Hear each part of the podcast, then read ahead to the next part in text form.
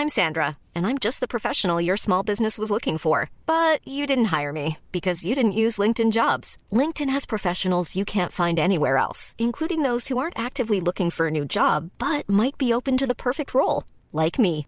In a given month, over 70% of LinkedIn users don't visit other leading job sites. So if you're not looking on LinkedIn, you'll miss out on great candidates like Sandra. Start hiring professionals like a professional. Post your free job on linkedin.com/people today.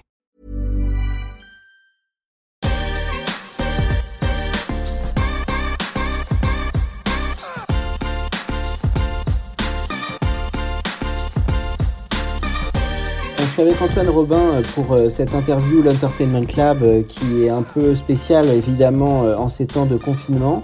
Euh, alors je connais Antoine parce que je l'avais rencontré il y a plusieurs années quand il était déjà dans l'univers de la communication euh, chez Havas et puis après il a monté le média Spicy et il a maintenant aujourd'hui une nouvelle aventure. Antoine, est-ce que tu peux nous redonner les grandes lignes de, ton parcours?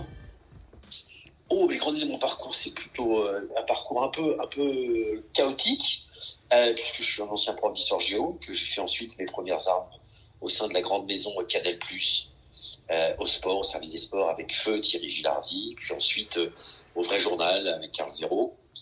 Euh, passé cette belle aventure, magnifique aventure Canal, je suis parti chez Elephant et compagnie, la maison de production d'Emmanuel Klein, pour travailler sur ces différentes émissions euh, qui étaient à l'époque Soyons Direct, 7 à 8 euh, et ainsi de suite.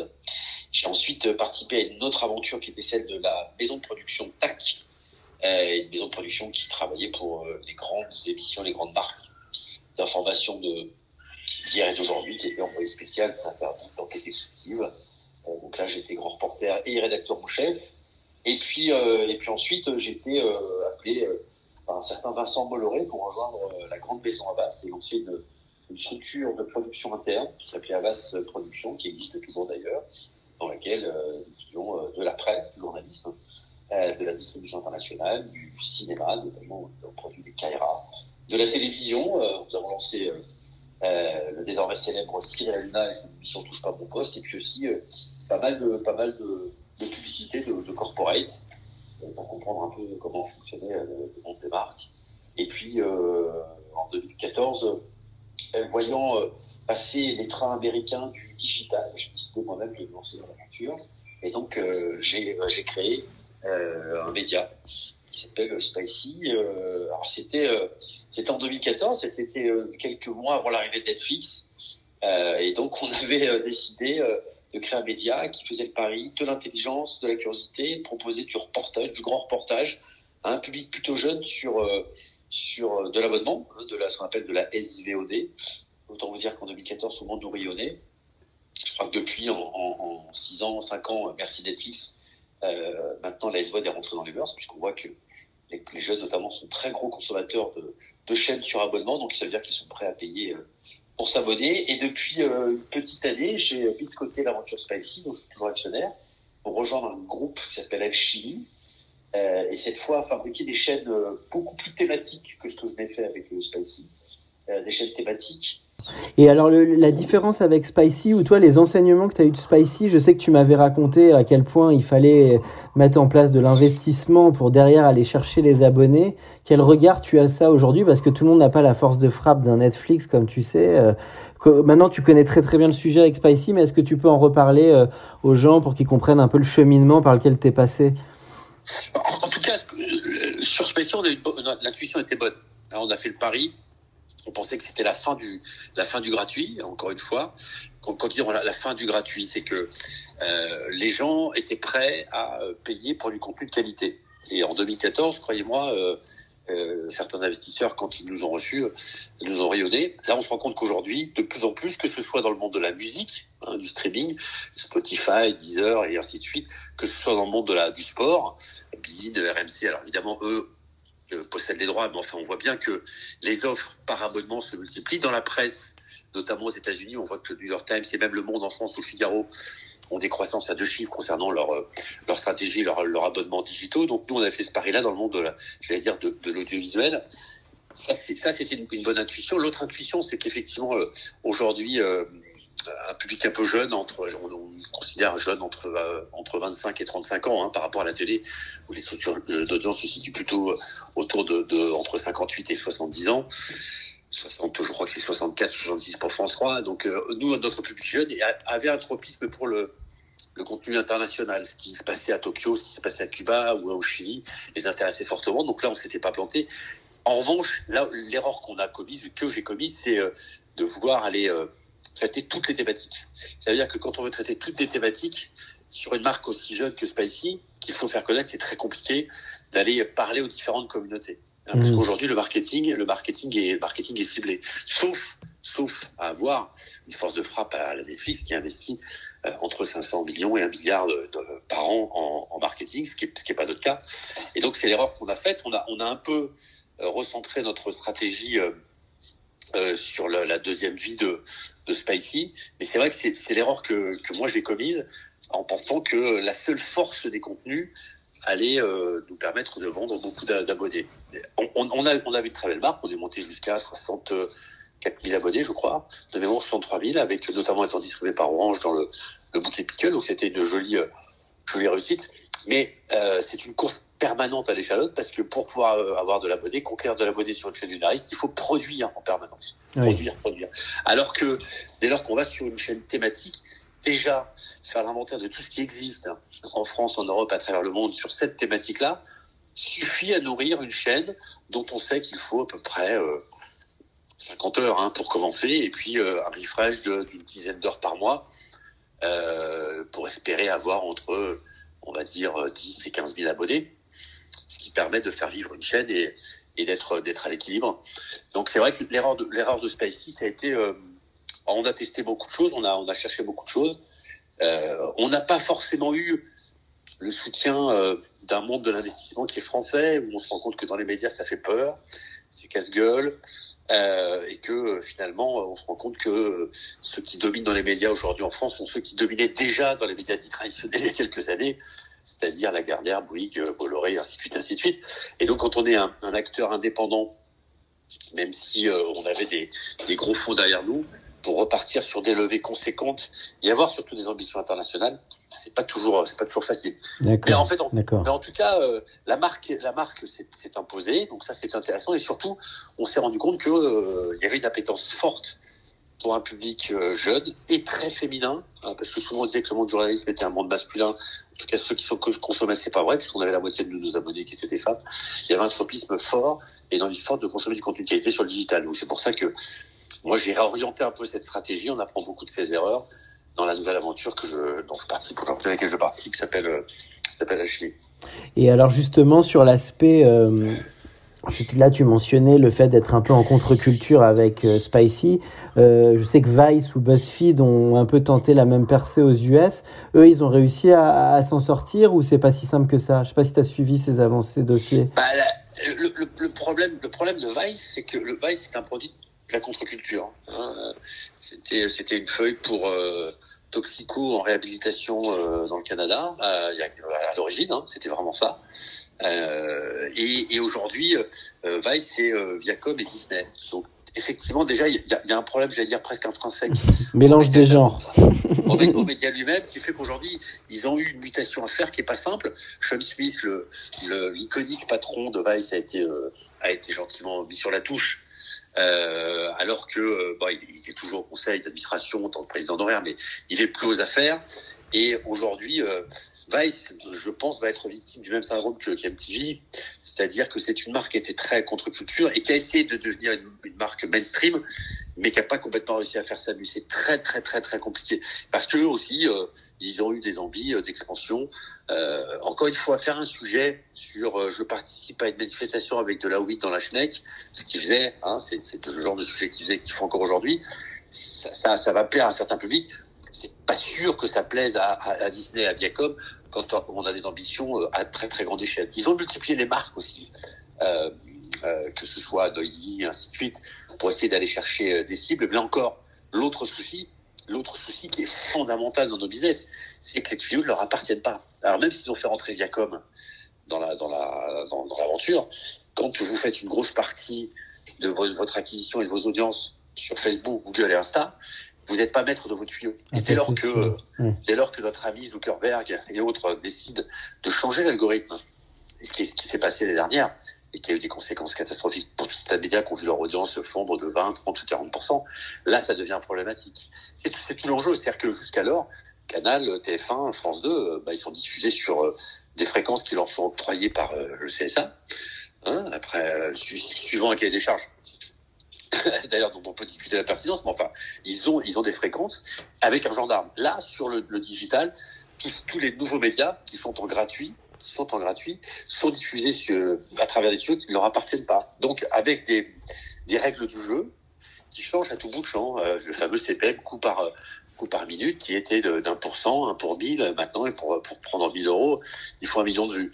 Donc, ça veut dire quoi? Ça veut dire que quand on est une chaîne en gratuite, on est ultra dépendant plus que jamais de ce modèle de rétribution, ah, parce que c'est ce qui vous fait vivre, et que quand on est un média d'information, ou un média dit de, divertissement, ça vous contraint à faire quoi? Bah, Du buzz, ça vous contraint à souvent la tentation du pire, ça vous contraint à faire du sale et du, du cul et du moche, ce que fait beaucoup Vice, ce qui n'a pas toujours fait Vice, hein, parce qu'ils ont été extrêmement précurseurs dans une autre forme de narration journalistique. Je pense à des sujets qu'ils ont fait, euh, notamment avec Daesh ou d'autres. Mais, mais on voit bien que euh, chasser le naturel, il revient au galop quand, euh, quand on, on, a du, des preuves de fréquentation chez Vice. Eh bien, on revient à de la pute, à de la drogue, à de la coke, euh, à du cul. Enfin voilà, j'en vois passer euh, tous les jours. Et donc, c'est vrai que quand on veut faire du contenu de qualité en gratuit, c'est très compliqué. On le voit d'ailleurs qu'il y en a assez peu qui le font. Moi, j'ai pas d'exemple, euh, hormis les brutes et les combinés. Voilà, c'est eux que j'allais te citer. Comment tu les vois eux deux alors? Comment tu les trouves? Ces deux acteurs qui, qui, sortent quand même pas mal du lot euh, dans ce qu'ils fabriquent. Après, l'ambition n'est pas la même. Moi, ce sont des, sont des agrégations de communautés qui vont vendre ensuite à, à la pub. Enfin, c ce n'est pas grave, mais, mais on peut pas considérer que ce soit des médias à part entière, euh, même si encore une fois, moi je, je, je, regarde évidemment ce que ce que fait Combini et ce que ce que fait Brut. Euh, le, le, short form et, et ce, ce, fait d'être en permanence, euh, comment dirais-je, tributaire de l'actualité, fait que c'est une espèce de course un peu un peu effrénée euh, vers vers vers l'audience. Et, et, je ne suis pas sûr que la trace laissée soit durable. Moi, je pense que malgré tout, ça va être intéressant d'ailleurs que le, le temps euh, le temps respecte ce qui prend du temps. Euh, je serais curieux de savoir qu'on qu me cite par exemple un, euh, un, un, un, module vidéo de Combini qui te reste comme ça à l'esprit ou, ou, même un, module vidéo de Brut. Finalement, il n'y en a pas beaucoup. En revanche, si je te demande de citer une série Netflix ou un grand documentaire de Canal, tu en auras plein en ta, en, en ta, mémoire. Je trouve que oui. c'est des médias qui, qui fabriquent un poil du vide. Euh, qui sont un peu bâtis sur un tas de sable, et, et j'ai quelques doutes quant à la pérennité. Ça ne veut pas dire que ce qu'ils font, ce n'est pas euh, sincère et de qualité. Moi, quand je vois des trucs sur Brut qui sont vachement bien foutus, euh, en plus, ils ont réinventé un peu le forme de narration, parce qu'ils sont plutôt entre 6, 7 et 8 minutes. Sur les formats d'habitation, on est plutôt sur du 26 et du 52, donc je trouve que c'est euh, assez intéressant. Mais, euh, mais j'ai un doute quant à la, à la pérennité du modèle. Voilà. La pérennité du modèle. Ils ont capté ce qu'on appelé, ce que as appelé, ce qu'on appelle le snack content. Ouais, oui, et puis, et puis encore une fois, ce qu'on espère, moi, ce que j'espérais chez Spicy, c'est peut-être un peu mégalo, hein, dans les chaînes que je crée, c'est créer des modèles un peu patrimoniaux, des, des chaînes pour durer. Et, et tu sais mieux que moi que c'est très compliqué d'asseoir une marque, hein, d'asseoir une marque de la, et de la pérenniser sur le, sur le long terme. Mais ça veut dire qu'il faut euh, des convictions fortes, ça veut dire qu'il faut pas se planter au mmh. début sur son positionnement éditorial, ça veut dire qu'il faut creuser son sillon en permanence, ça veut, ça veut dire qu'il faut être exigeant en tout, sur la sur la forme, sur le fond, sur la DA, sur la typo, sur les messages. Sur c'est un travail euh, c'est un travail euh, haletant. Mais sur la chaîne de niche, celle que je traite aujourd'hui, c'est hyper intéressant. Ce qui est ce qui est hyper intéressant me concernant, c'est qu'alors quand je travaillais pour des médias généralistes comme TF1 Canal, j'avais euh, comme euh, volonté d'être généraliste, donc m'adresser au plus grand nombre. Donc ça veut dire que pour un spécialiste, je survoler certains sujets. Là, quand je, quand je suis sur Army Stories ou quand je suis sur Vabéné, on peut faire 2, 3 heures, 4 heures sur les sites de soi avec Christophe André et, et l'abonné nous le réclame d'être extrêmement mmh. précis, extrêmement rigoureux. Et ça, professionnellement, c'est méga intéressant. Méga intéressant. Là, je comprends, c'est sur les, le travail sur les centres d'intérêt, justement. Et côté monétisation, comment tu vois ça? Parce que bon, toi, tu as travaillé dans la, dans la publicité, la communication. Euh, là, euh, comme tu disais, le bas, le bas blesse avec YouTube ou, qui, qui, qui rétribue assez peu le, le, la, la, la, les, les, finalement les, les, visibilités des contenus. Euh, est-ce que tu penses que les marques peuvent rentrer dans la danse un peu plus tôt, euh, confère euh, l'essor du brand content? Ou est-ce que le modèle vertueux, c'est le public qui va, qui va payer via l'e-commerce et, et financer tout ça en fait Comment tu vois ça En fait, on, on, se rend compte que là, alors je ne sais pas si c'est un discours décliniste post-coronavirus, mais on a eu, on a eu la réclame, on a eu la publicité, je trouve qu'on est à la fin d'une ère. Alors même si aujourd'hui on a la publicité dite programmatique, euh, celle qui va d'ailleurs, euh, euh les, termes font froid dans le dos, hein, nous targeter comme des cibles, euh, nous retargeter ou nous traquer, c'est horrible, comme si on mettait un, une, espèce de sonde pour nous espionner. Là, je pense qu'on est rentré dans l'ère de la publicité dite influenceur. On voit qu'aujourd'hui, on voit qu'aujourd'hui, je crois que c'est LVMH qui notamment chiffre et prend 40% de son, son chiffre d'affaires à travers des influenceurs. Je, je, je, pense que le modèle traditionnel de la publicité euh, est, en train de, est en train de mourir, euh, que d'ailleurs euh, il y a une vraie remise en cause d'ailleurs des publicitaires eux-mêmes. Voit qu'il y, a, de moins en moins de, vocations et que les gens se posent de plus en plus de questions. Évidemment, ça c'est aussi une des conséquences des, réseaux sociaux où euh, évidemment euh, une marque qui ferait une campagne publicitaire dans laquelle il ne serait pas l'auteur de tout ce qu'il propose, tout ce qu'il annonce, il serait vite euh, vite rembarré par la, communauté elle-même. Donc on passe par des influenceurs. Là, c'est l'ère de l'influenceuse. On voit que même l'ère de ces influenceurs et influeeuses est en train petit à petit de de percuter parce que euh, ceux qui consomment sont pas dupes. Hein. Quand c'est fait avec avec intelligence, ça marche. Mais on voit que certains influenceurs aujourd'hui ne sont là que pour faire des femmes ou hommes sandwich et qu'on est en train de passer à une, à une nouvelle ère qui sera laquelle je ne sais pas du tout. Je ne sais pas du tout qui sera peut-être un mix entre la prod, qualité de la prod et l'influence, mais est-ce qu'on va pas revenir aussi à la qualité de la production? Parce que est-ce que le social media et les influenceurs, ça n'a pas généralisé euh, le côté, je dirais, do it yourself, où chacun euh, est capable de filmer, alors là même que bah, finalement, pour faire quelque chose de qualité, comme tu l'as dit tout à l'heure, faut du script, euh, faut de la production, faut du fond. Donc est-ce qu'il n'y a pas aussi un équilibre à trouver, quoi, qui va être important? Ou alors, ou alors la sincérité du message peut-être qu'on va revenir complètement à ça. Alors, les publicitaires ont essayé de le faire. Je trouve qu'ils l'ont, ils l'ont souvent assez mal fait parce que c'est pas leur métier. Eux, comme un avocat, euh, ils travaillaient pour un client, quoi qu'ils vendent. Hein, euh, des voitures euh, au diesel euh, frelaté, des, des, des, gâteaux au gluten et ainsi de suite, ou, ou avec de l'huile de palme. Peu importe le client pour lequel ils travaillaient, c'était pas leur job de mettre du sens là. Maintenant, on voit que l'époque réclame du sens. Est-ce que, est-ce que les, le monde publicitaire est suffisamment armé pour répondre à cette nouvelle demande? Je ne sais pas. C'est pour ça qu'il y a peut-être une nouvelle forme d'influenceur, et on le voit d'ailleurs. Finalement, que ce soit Yuka, que ce soit L214, ou des, associations euh, un peu comme ça radicales, font, euh, font finalement de la publicité ou de la controversie, mais en tout cas, ils font une forme de pour des, des produits ou, euh, des, des, méthodes que considèrent euh, justes et louables. Donc, euh, bah, ça va être intéressant ce qu'on va, ce qu'on va vivre dans les, dans les, dans les, dans les mois et les années, les années qui viennent, sur comment ces grandes marques vont commencer à, à continuer à communiquer.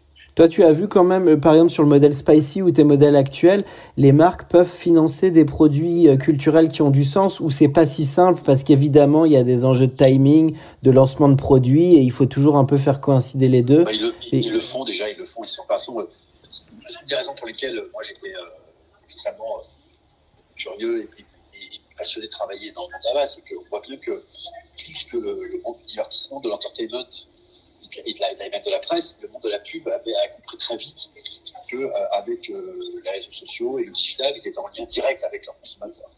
Et donc, euh, c'était une manière de, mieux les comprendre. Alors, de mieux les manipuler, sur certaines personnes, peut-être, mais en tout cas de, mieux les comprendre. Et on voit aujourd'hui que, notamment dans le luxe, j'ai une amie moi qui travaille qui travaillent chez LVMH. Et quand je vois évidemment le, le niveau de finesse et de granularité avec laquelle ils travaillent leur, leur campagne, notamment euh, avec des mix influence, avec euh, des, des mix multi, multicanal, euh, du Snap, de l'Insta, du Facebook, ils ont réussi à s'adapter. Maintenant, c'est dans le contenu même.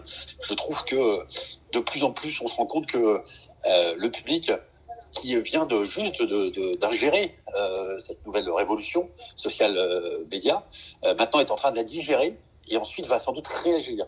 Donc là, on va, on va arriver dans, une, dans un troisième étape qui va être celui de la, la réaction et comment euh, euh ces, ces, euh, ces, ces, consommateurs vont euh, accepter ces, campagnes-là. Comme nous, à un moment donné, on a rejeté, après les années phases de la pub dans les années 80, le modèle publicitaire dans les années 90, 95 de la réclame, on n'en pouvait plus et on est passé à autre chose.